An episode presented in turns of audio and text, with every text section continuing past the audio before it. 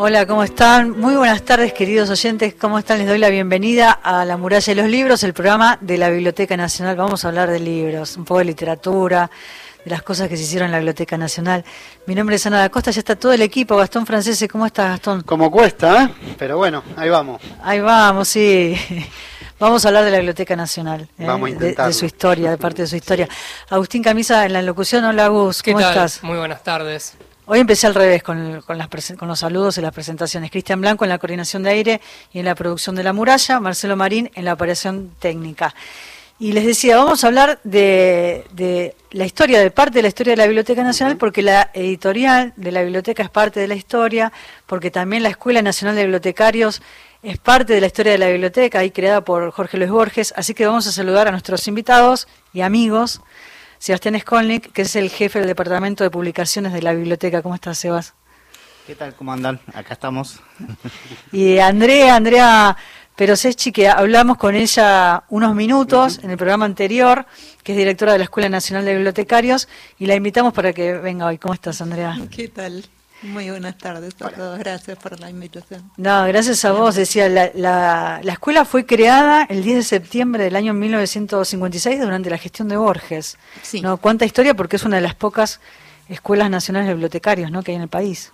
El, eh, como escuela nacional de bibliotecarios es la única. Es la única. Es la única y es la institución, digamos, es una institución de educación superior que fue creada exclusivamente para dictar la carrera de bibliotecario nacional. Eh, Así que a, a nivel nacional o sea, si es uno la quiere, única. Después claro. está la carrera en otras universidades, pero bueno. Es privado. Es, sí, privada, sí, sí. Y se puede cursar de manera, digamos, eh, no solamente para los estudiantes que están acá en Buenos Aires, sino también pueden cursar estudiantes de todo el país. Sí, en el 2021 se abrió la carrera eh, y se ofertó para, para todo el país. Eh, hasta el 2021 no, era exclusivamente eh, porque era presencial, la, la, la, cursada era presencial, la modalidad de cursada era presencial, entonces necesariamente estaba circunscripta eh, a la gente que vivía acá, en Buenos Aires. Pero a partir del 2021, con un gran trabajo y así muy rápido fue, sí. eh, el, el, trabajo fue por un pedido del Ministerio de Cultura que quiso dar educación eh, a todo el país. Y bueno, rápido, rápido se trabajó con los docentes, con este, lo, los equipos como para poder federalizarla. Eh, cuando hablamos es un lenguaje coloquial, ¿no? no es que en los planes de estudio, en el plan de estudios esté la palabra federal, pero bueno, eh, en la biblioteca hablamos de la, la federal, la, la, comisión federal, porque claro, están ahí inscriptos alumnos de, de todas las provincias del país. Cuando hacemos la selección es importante eh, destacar eso. Eh, tenemos inscriptos de todo el país, pero eh, hacemos, digamos, una proporción eh, como para que todas las provincias puedan estar representadas por lo menos por dos, por un, por un par de estudiantes, como para que sus estudios puedan ser más a menos y pueda haber por lo menos más de una persona en esa provincia, provincia que está muy lejos. Sí, totalmente. ¿Cuántas cosas cambió la pandemia? ¿No? Esto de estar pensando también en que en la, en la educación y también eh, en hacer en tener una mirada crítica, ¿no? sobre la situación y ahí en la editorial apareció la historia del virus, ¿no? Recuerdo con, con la pandemia fue una de las cosas que se planteó.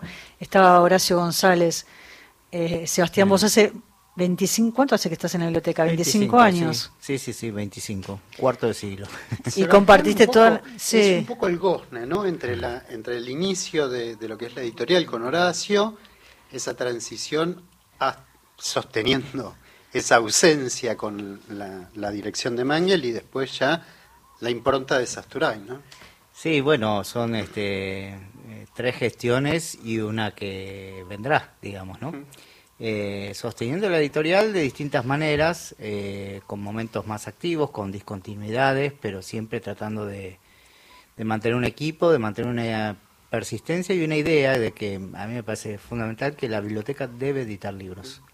Debe editar libros porque no solo porque es importante que lo haga, sino también porque además siempre lo hizo en su historia, de Paul Grusac en adelante.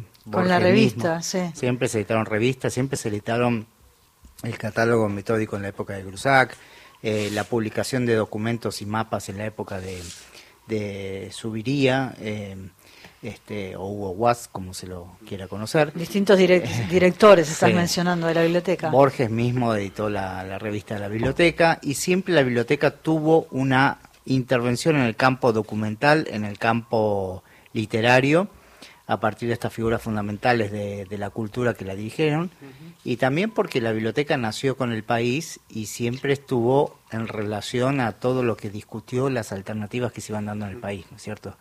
Eh, y además, por último, y digo dos, estas dos cosas y, me callo si ustedes lo solicitan. No, no, no, mira, y media llegan las noticias. Estábamos acorralados entre las medidas económicas y el informativo. Pero tratemos eh, de contar todo lo que más podamos sobre, sobre la editorial. No, sencillamente que me parece que hay dos objetivos que hay un objetivo que es eh, esencial de la Biblioteca Nacional, que es difundir sus legados, los legados este, culturales del país, éditos e inéditos eh, que me parece que la biblioteca, la editorial es el instrumento adecuado para hacerlo también. Pero también hay uno que no está consagrado como tal, pero yo creo que es esencial, que es la necesidad de, de producir, de que la biblioteca produzca o contribuya a producir nuevos lectores, bajo la idea de que en la lectura se sostiene el paso entre generaciones y que sin esa práctica, esa historia, esa recreación de mundos que produce la letra escrita o narrada, este, algo de la pérdida generacional, eh, de una imposibilidad de dialogar entre generaciones, está a la orden del día. Y además con títulos, muchas veces hoy hablábamos de los raros, de colecciones que forman parte del acervo de la editorial, donde em, justamente no la idea es tener como un pensamiento crítico, conocer autores. El rescate eh, también el rescate... de muchos de ellos que habían quedado por lo menos a un costado. Omitidos, como dice Carlos Bernatec, omitidos. Sí, sí.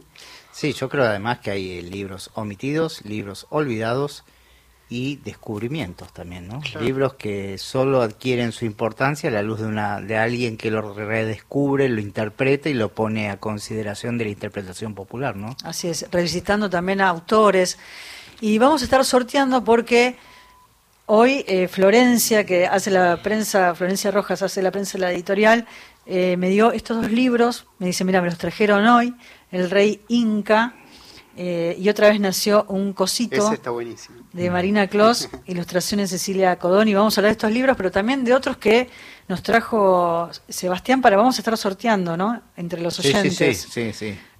¿Querés eh, decir las vías de comunicación unidos? Es, ahora después nos va a contar de qué se trata, son dos tomos. Así es, eh, para quienes se comuniquen a nuestro WhatsApp 1138707485 y dejen sus últimos tres dígitos del DNI, participan por el sorteo del tomo 1 y 2 de Unidos, que es una gran compilación de artículos de la revista de ese nombre y también del Rey Inca y otra vez nació un cosito. Vamos a las noticias y luego seguimos hasta las 20 horas por Nacional haciendo la muralla de los libros.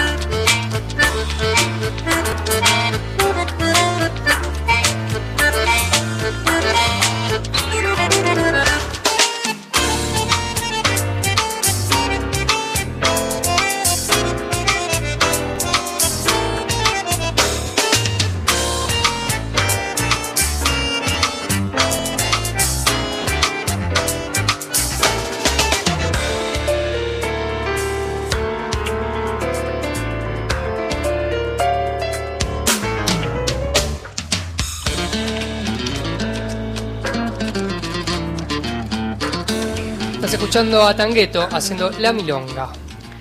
Qué lindo Tangueto. Anoche los vi. ¿Dónde anduviste? Eh, anoche me fui por ahí, acá cerca de la radio, acá en Maipú al 300, que eh, estaba el Festival Internacional de Tango Queer, que yo no sabía, es el más antiguo de la historia, porque lleva 15 años y estuvo Tangueto con Sandra Mianovich. La primera vez que Sandra Mianovich participa de este festival. Así que ahí fui a... iba a ir por un ratito y me quedé hasta la, una y pico. Volvemos con los Así que sí, le, mandamos un beso grande a Mariana Docampo, la escritora, que la entrevistamos para Palabradas, que va a salir en enero. Y ella es la, la fundadora del Festival Internacional de Tango Queer, así que le mandamos un beso grande y gracias por la invitación. Vamos. Sí, se comunicaron al WhatsApp 1138707485. Están participando por eh, los dos tomos de Unidos y también por El Rey Inca y otra vez nació un cosito. Escribió Enrique de Villa el Blanco Cholila Chubut. Quería que me anoten para el sorteo de los libros. Deja sus datos. Un saludo grande para todos ustedes y Arriba Nacional. También Juan Carlos de Ciudad de la Norte deja sus últimos tres dígitos del DNI y nos manda un afectuoso saludo. Así que todos ellos ya están participando por el sorteo de estos libros y tienen hasta el final del programa a las 8 para participar y dejar sus datos. yo me quiero anotar, mira, yo amo las bicicletas y eh, Hernán Roncino hizo este cuento. Contanos, Sebastián. Estamos con Sebastián Skolnik, que es el jefe de publicaciones de la editorial de la Biblioteca Nacional, y nos trajo acá varios libros para estar sorteando entre todos los oyentes. Eh, me encantó este librito. ¿eh? los, libros infantiles forman parte de la colección Queloños. Queloños es un nombre que había inventado Horacio González hace unos años, ¿no? que eh, refiriéndose a, tortugas mitológicas que, en su andar van descubriendo el mundo. ¿no? Y Queloños tiene una forma que son los cuentos, las antologías que se hicieron en la Biblioteca Nacional, que son hermosísimas, se hicieron tres, y hay una cuarta pensada cuyo destino desconocemos. Eh, y luego está eh, la subcolección, que son los chiquitos de América Latina, que son pequeñas historias muy bonitas de distintos países de América Latina, donde se hace una biografía para niños y niñas de autores o y del país también en la Mira, ¿te acordás cuando, cuando vino Gaby Moca con Juana y hablamos de todas las, las colecciones que forman parte de, la editorial que tienen que ver con literatura infantil y juvenil? Llamaron de todos lados y después nos mandaron una foto, ¿te acordás? Mm. De una abuela en Ciudad Jardín, en Palomar, que estaba esperando a todos sus nietos de Salta. Ah, y nos, nos mandaron una foto con todos los libros, o sea, la abuela leyéndole a los nietos toda la colección de quelonios, muy emocionante fue.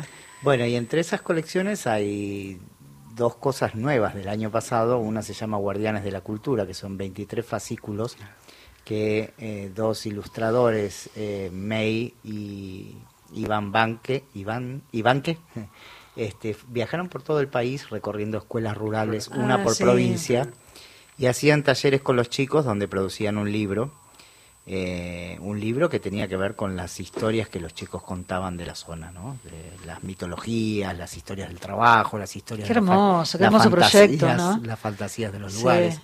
Pero lo curioso es que son libros hechos por los chicos, digamos, no, ellos pusieron toda su expertise, su saber, su, pero las propias ilustraciones estaban hechas sobre montajes en una pared donde los chicos iban armando, este las figuras, quién sería el guardián de, ese lugar, digamos. Te da una radiografía también del país, ¿no?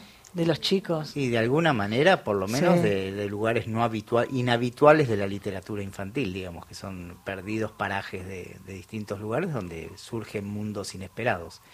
Y luego está esta colección que son... Eh, solicitamos a ciertos escritores para grandes y escritoras que escriban para chicos y chicas. Entonces, em, ahí tenemos un texto de Julián López que salió el año pasado, eh, que se ponía a pensar qué sería escribir un libro para chicos y la imposibilidad de hacerlo, la dificultad de hacerlo. Eh, uno de María Pía López acerca de, del ronroneo de los gatos y toda la historia gatuna que hay por allí. Y luego tenemos este de Marina Clos, que se llama Otra vez Nació un Cosito. Yo lo estuve chusmeando, es una belleza. Es hermosísimo. Sí. Y también tenemos el de Bicicleta de Hernán Roncino, eh, acerca del temor a enfrentar esa, la circunstancia de montarse en una bicicleta sin saber si el destino final es el equilibrio o la caída, digamos, ¿no? Eh, cualquier metáfora abstenerse porque es puramente literatura infantil. Por otro lado, acá estamos trayendo una eh, extenuante edición de la revista Unidos. Dos tomos, eso le digo a los oyentes. Esto también tiene que ver con algo de la editorial. Cada vez que la editorial se propone hacer facsimilares, en muchos casos recupera colecciones que la biblioteca no tiene. Eh, porque esto hubo que reunirlo de manera este, heterogénea, yendo a coleccionistas, a gente de la época, directores, a bibliotecas. O sea, no forma parte del acervo de la biblioteca. No. ah, mira. Y lo hemos reunido, o sea, y lo hemos editado como un PDF también para que la biblioteca lo disponga en forma digital. Gratuito desde la página web. Sí, eh, todavía no está subido, pero hay que limpiar algunas imágenes. Y... Pero aquí editamos una antología muy completa que tiene eh, dos tomos, un tomo de artículos, eh, de ensayos,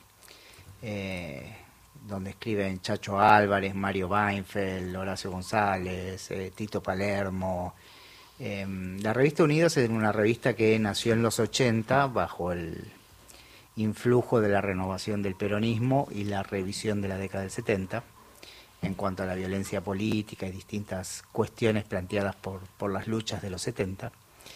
Eh, y luego se adentra en los 90, empieza a ver toda la reconversión neoliberal, la caída del muro. es un testigo impresionante de, de todas las transformaciones de la Argentina, ¿no? Este, sus últimos números están eh, con el Frepaso y con la Alianza, el pasaje del Frepaso a la Alianza. O sea, son todos los, la mitad, la revisión de los 70, la política en los 80 y todo el pasaje a lo que sucedió en los 90. O sea, todo eso en las plumas de personajes como Chacho Álvarez, Horacio González, Mario Weinfeld, Tito Palermo, este, muchos intelectuales eh, pasaron por Unidos, escribieron en Unidos, Arturo Armada.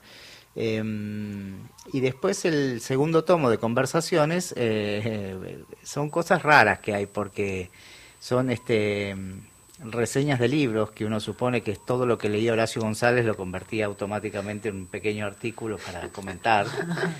Este, después hay entrevistas hermosísimas, hay una Fito este, eh, tremenda, eh, muy lindas conversaciones, mesas redondas que mantuvieron sobre distintos temas este, y entrevistas. La, verdad es, es, eh, es, una maravilla. Es, Eduardo Rinesi hace un prólogo eh, y fue el compilador, digamos, el que pudo poner su ojo, digamos, para, para, para seleccionar de toda esta heterogeneidad, no siempre haciendo justicia, porque hay muy buenos artículos que quedaron afuera por razones este, de imposibilidad física, digamos.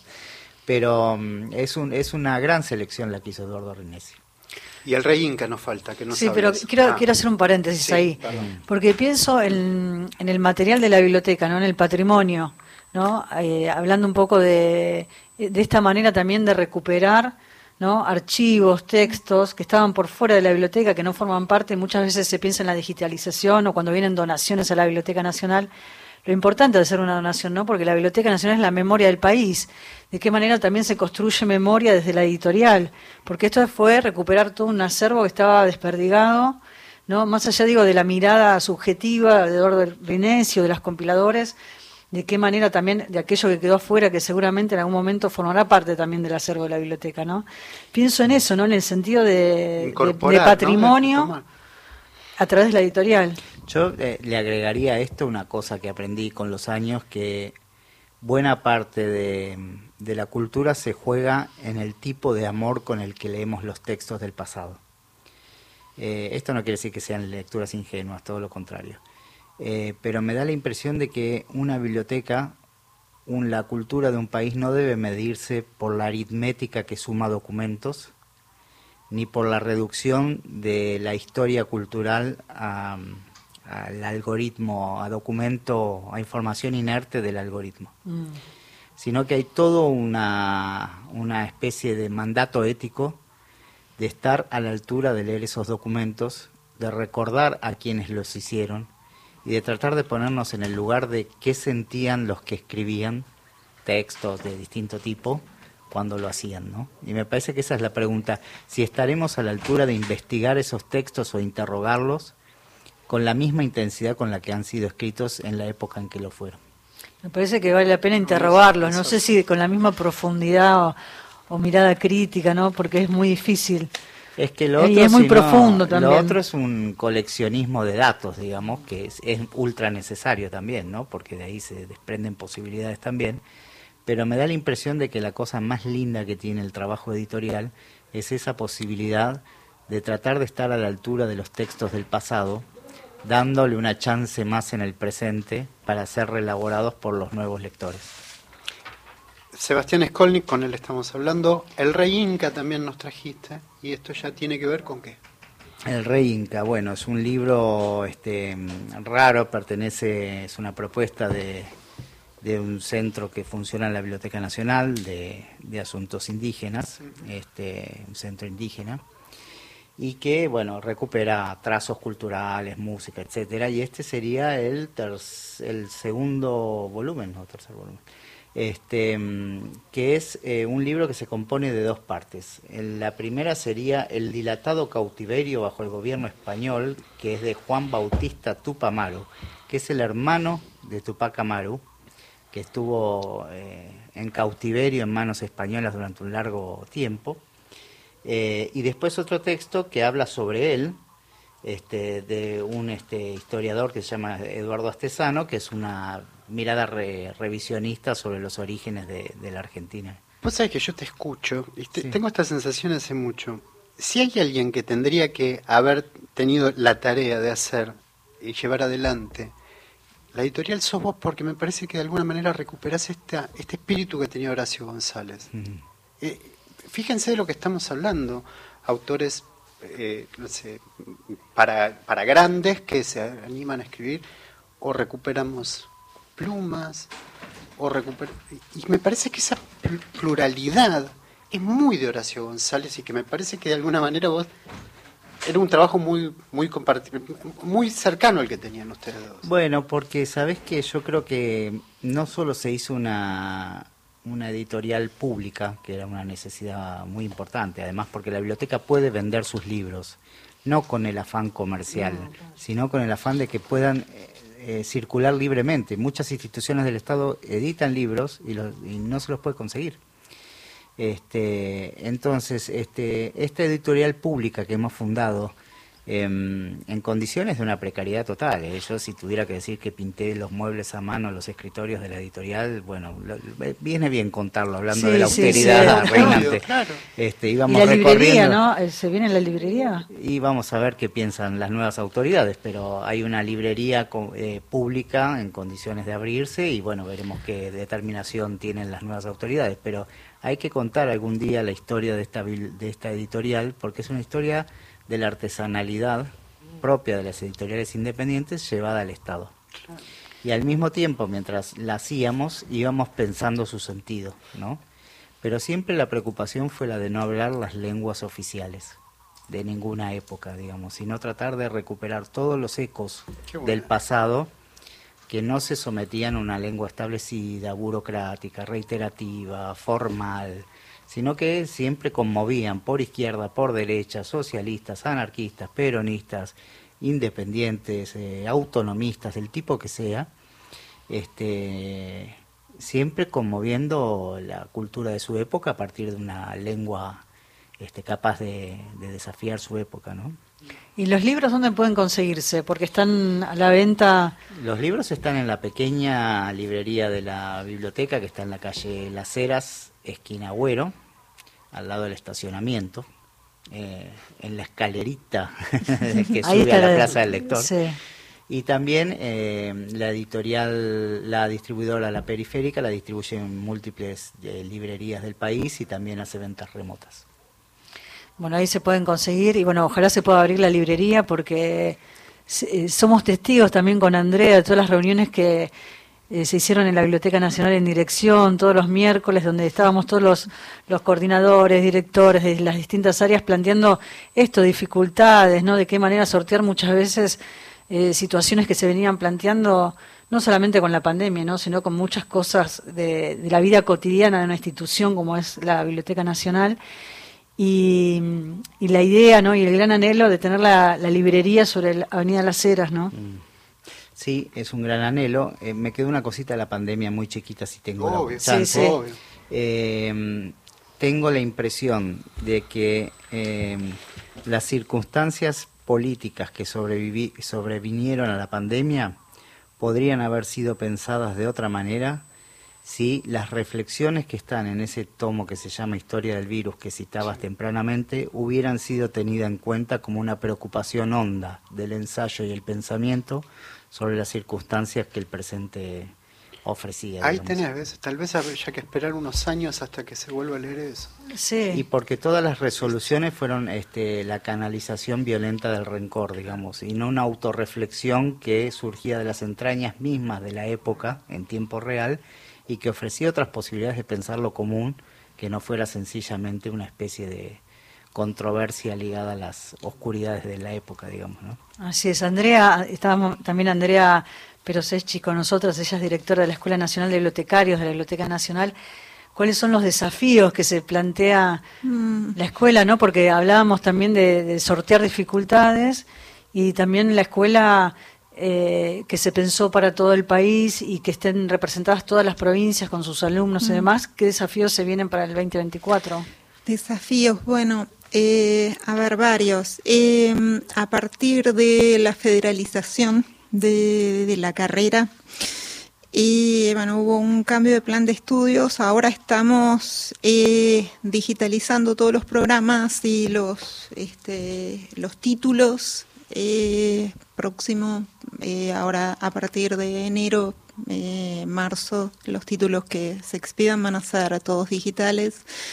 Mm, hay una idea que se habló, bueno, este, y estuve trabajando este mm. año en eso y, mm, y es así como eh, bueno, un, sueño porque desde, desde que se creó la, la escuela siempre tuvo una sola carrera. Entonces, eh, este año estuvimos charlando con, con Juan, Juan y con Elsa, sí, mucho más con Elsa, que era quien, quien tenía así el seguimiento de, la escuela, de los docentes, de los cursos.